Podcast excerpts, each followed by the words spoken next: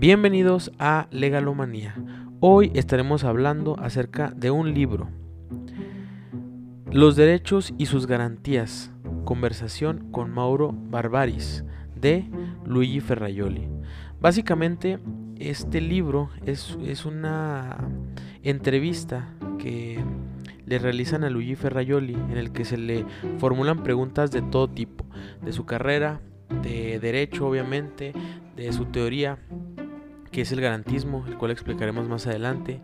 Eh, le hablan de política, de legalidad, y en todas ellas contesta de una manera muy interesante. Es un libro diferente a, los demás porque no tiene referencias. Es un libro que solamente es eh, una conversación y en la que se quitan, digamos, esa necesidad de estar refiriéndose a otros autores, estar citando Aquí es simplemente una conversación y es muy enriquecedora. Me parece que cualquier estudiante de derecho tendría que leerla. Cualquier persona interesada en política tendría que leerla. De este libro creo que se pueden eh, observar propuestas muy interesantes para política, críticas al, al sistema del Estado, críticas a la democracia creo que es muy interesante. Bueno, eh, primero me gustaría iniciar diciendo que este libro hace una eh, referencia al, al derecho viviente, que para Luigi Ferraioli se diferencia del derecho vigente. Es decir, no necesariamente lo mismo que está escrito en la Constitución y en las leyes es lo que se ve reflejado a la realidad y a esto le denomina el derecho viviente, una, eh, un aterrizaje a lo que realmente se está viviendo respecto de derecho. Y eh, dice que hay una sobreidealización del derecho y parece que esto termina conviniendo a los políticos porque basta con que existan buenas leyes para creer que existe una buena sociedad sin embargo, esto no podría estar más equivocado. Es a la inversa. Lo que importa es que exista una convivencia social correcta y pues ya de manera digamos secundaria las leyes. Es decir, las leyes eh, podrían pasar a un segundo plano siempre y cuando eh, se, viviera de una manera correcta, donde haya justicia, donde haya derechos civiles, libertades, derechos sociales y políticos. Em, en el índice voy a eh, resaltar que solamente se divide en tres temas. Justicia y legalidad, derechos y garantías y por último democracia y política. Y eh, créanme que este libro va en una creciente intensidad. Me refiero a que inicia muy ligerito, inicia muy tranquilo, haciendo referencia a cuestiones eh, que mm, no se necesita ningún tipo de, conocimiento previo en derecho eh, y poco a poco se va entrelazando el derecho con la política hasta que termina en un análisis de la sociedad italiana, que es de donde es eh, Luigi Ferraioli, pero que la amplía a la, crisis política mundial. Em, e, este, es, digamos, el recorrido. Eh, pero bueno, iniciemos por, por, el, por el principio, hablando de justicia y legalidad. Y es que en este libro eh, él, dice que para que pueda existir una verdadera justicia, tiene que eh, utilizarse o, que una solución para esto sería utilizar la teoría de la que él es autor y este es el garantismo. Esta teoría la definió en su obra, eh, en su primera obra, Derecho y Razón. Y básicamente el garantismo es un esquema es, un sistema de vínculos y límites en el que el Estado se obliga a realizar ciertas actividades y se limita a no interferir en las libertades de las personas. Así de sencillo. Sin embargo, al desarrollar un poco más esta teoría, nos dice que lo que, lo que se espera del Estado es que respecto a eh, derechos de libertades haya una mínima intervención del Estado. Todo lo que tenga que ver con la libertad de las personas, el Estado no debería interferir y se debería limitar a regular de una manera muy somera, muy apartada. Y eh, respecto de derechos sociales, debe haber una eh, maximización del Estado. Lo explico. Los derechos de libertades son todas aquellas facultades que tienen las personas para desarrollarse siempre y cuando no eh, ataquen o no vulneren los derechos de terceras personas. Libertad de ambulatoria, libertad de expresión, libertad de asociación, de creencias políticas, de creencias religiosas. En todas las libertades el Estado no tendría por qué intervenir absolutamente en nada y únicamente limitarse a vigilar que no se vean afectadas otras personas. Ahora, respecto a los derechos sociales, por ejemplo, podríamos hablar de derechos, eh, bueno, en este libro los clasifica el autor como derechos medioambientales, por ejemplo, derecho a la salud, derecho a la educación. Bueno, ahí sí necesitamos que el Estado maximice su actividad y se preocupe únicamente por proveer lo necesario para las personas. No tanto en interferir o en incidir en la vida de cada uno, sino en decir yo les ofrezco esto eh, para que esté disponible y accesible a todas las personas. Eh, en, estas primeras páginas, Luigi Ferraioli nos da una explicación o nos, da un concepto que eh, me parece que es de los más sencillos de derechos y creo que puede ser utilizado por muchos estudiantes de derecho para comprender la materia que estudian y también para que simplifiquen o para que se ahorren, digamos, el aprendizaje de, un concepto gigante en el que pocas veces se alcanza a comprender a plenitud. Miren, para Luigi Ferraioli los derechos son expectativas positivas o negativas y estas se corresponden con obligaciones y prohibiciones. Es todo. E, este concepto es interesante, es eh, breve, pero nos deja básicamente eh, a entender qué, son los derechos. Eh, siguiendo con, la narrativa, con la síntesis del libro, Luigi Ferraioli hace una crítica al populismo punitivo y él explica a que se ha abusado del derecho penal y, se ha eh, utilizado como una carta para engañar a las personas o para vender a las personas una propuesta política en la que se castigue eh, la mayor cantidad de delitos y con el mayor número de años en la cárcel o con penas privativas de la libertad. dice, esto termina siendo un populismo punitivo porque no resuelve ningún problema.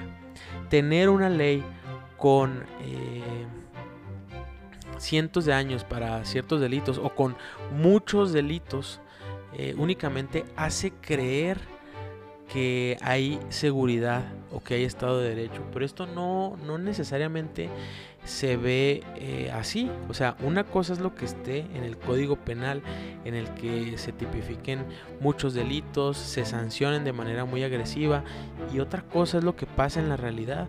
No porque estén en el código van a dejar de suceder estos delitos. Luigi Ferraioli dice que es necesario que el derecho penal sea lo menos invasivo posible. Esto es, que se revise el catálogo de delitos para determinar cuáles ya no es necesario que existan y que la cárcel sea utilizada solo para los delitos más graves. Pretender que entre más se aumenten las penas hará que desaparezcan estos delitos o que dejen de eh, realizarse es una mera ilusión. En la segunda parte del libro habla acerca de los jueces y dice cómo debe ser el actuar de los jueces para dar más justicia a las personas.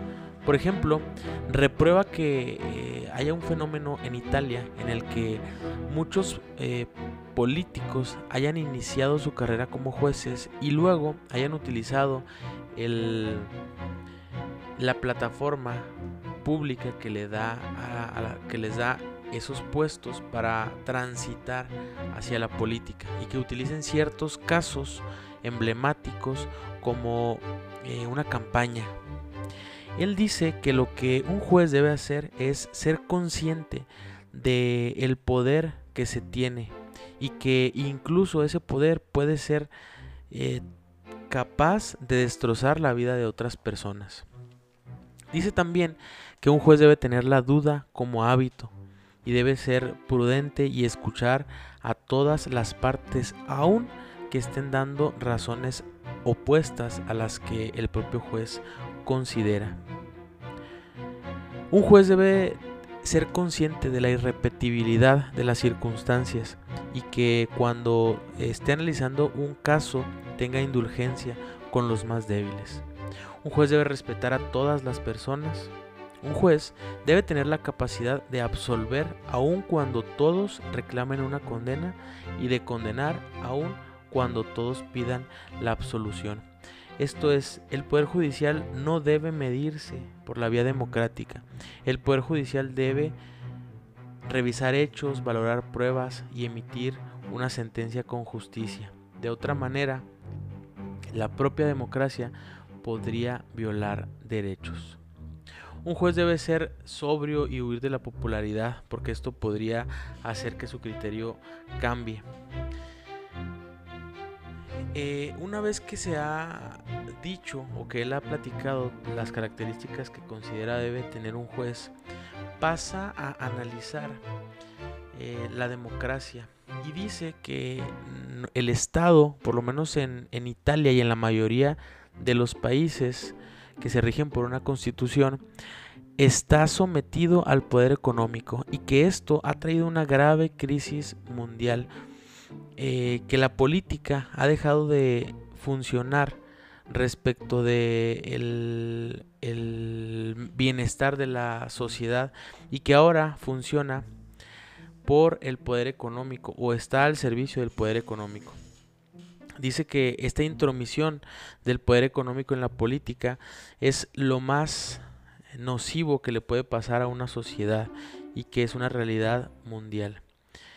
Él dice, por ejemplo, me gustaría leer en esta parte una, una fracción, una cita de este libro que dice, el garantismo político y civil impone basándose en la subordinación de los poderes económicos a los poderes políticos, que se restablezca la función del gobierno del Estado sobre el mercado, cuyo desvanecimiento está provocando hoy, junto al crecimiento de la desigualdad, la crisis de la democracia, además del agravamiento de la crisis económica.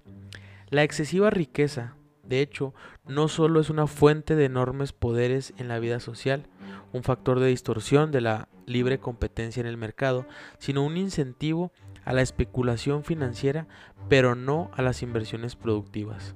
Esta riqueza excesiva siempre está tentada a entrar en política para tutelarse a sí misma, directamente como el caso de Berlusconi o indirectamente mediante la corrupción, la financiación de los partidos y la adquisición y el control de los medios de comunicación. Em, como vemos, Ferraioli hace una crítica que resulta muy extensiva, digamos, al caso mexicano. Eh, más adelante, Ferraioli habla del método que han utilizado algunos políticos para llegar al poder y dice que actualmente estamos eh, rodeados de un populismo que está liderado por los demagogos y hace una referencia a Aristóteles cuando dice que los demagogos son al pueblo lo que los aduladores son a los tiranos. La diferencia es que los primeros, es decir, los demagogos, eh, puesto que el pueblo no tiene una voluntad unitaria, pueden eh, presentar su propia voluntad como la voluntad del pueblo e imponerla a todos. Eh, creo que esta situación es muy ilustrativa y puede eh, hacer referencia a varios políticos de nuestra realidad, por lo menos en México.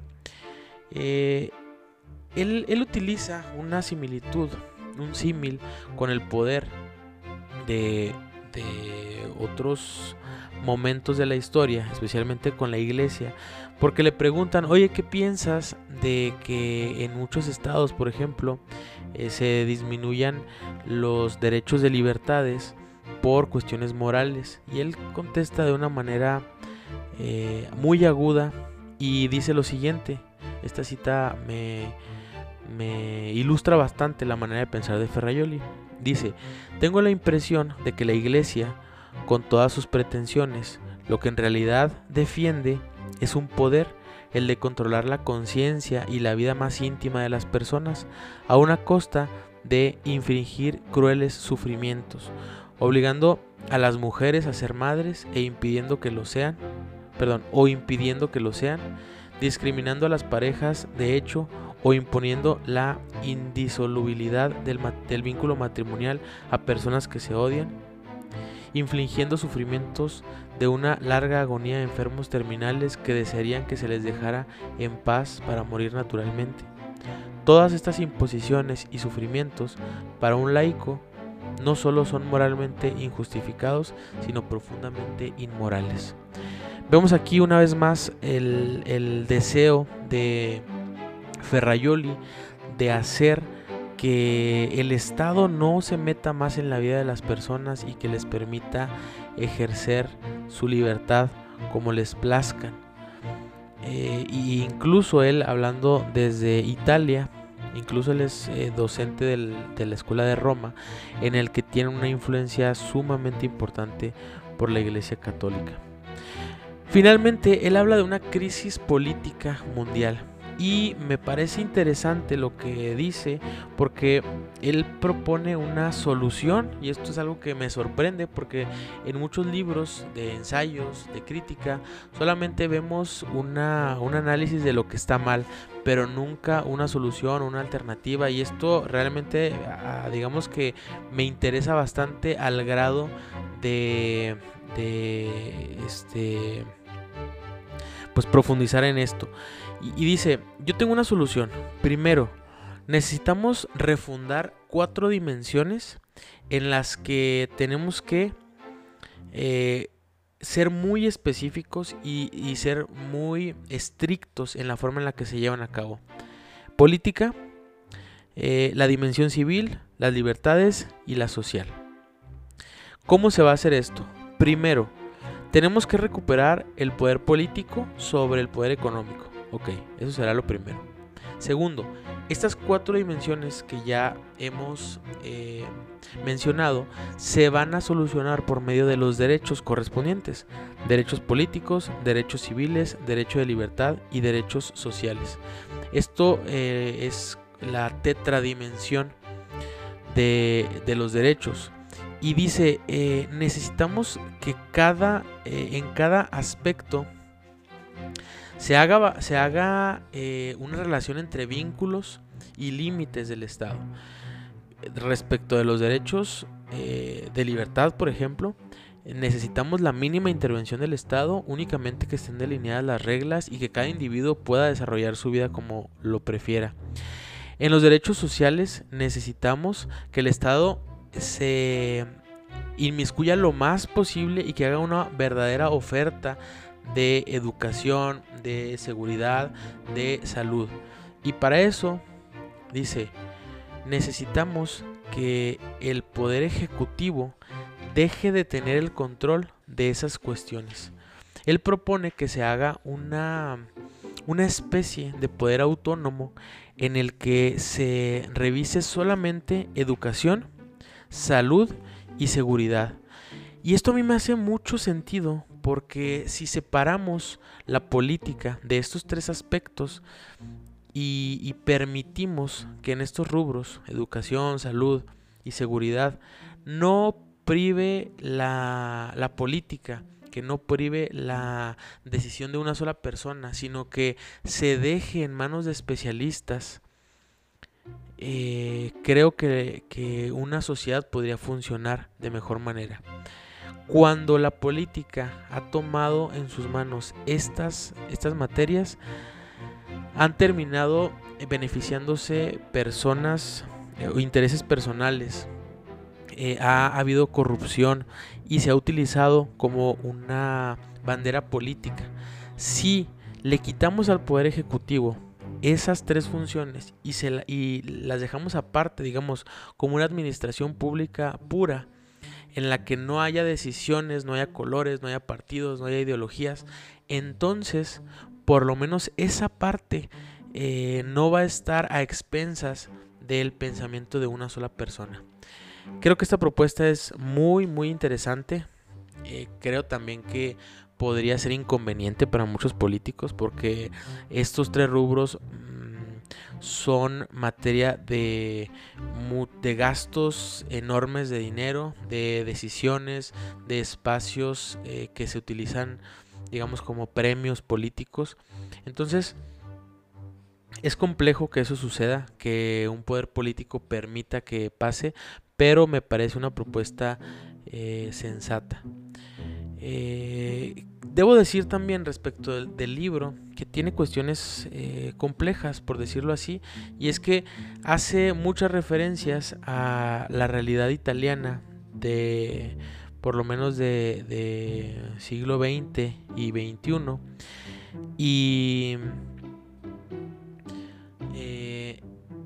pues eso dificulta un poco para quienes estamos leyendo el libro desde otras partes del mundo porque hace referencias a partidos políticos de ahí, a sucesos concretos que posiblemente eh, se desconozcan fuera del país. Entonces eso es un poco complejo, sin embargo me parece que la diversidad de materias eh, me refiero a la política y al derecho y la sencillez con la que toma eh, esta, estos temas es agradable, que le puede servir a cualquier estudiante de derecho, a estudiantes de ciencias políticas y creo que sí da una alternativa, da una propuesta. Entonces es un libro que les recomiendo ampliamente, espero que lo puedan leer y eh, bueno, pues esto sería todo. Les agradezco mucho por escucharme y eh, nos estamos viendo hasta la próxima.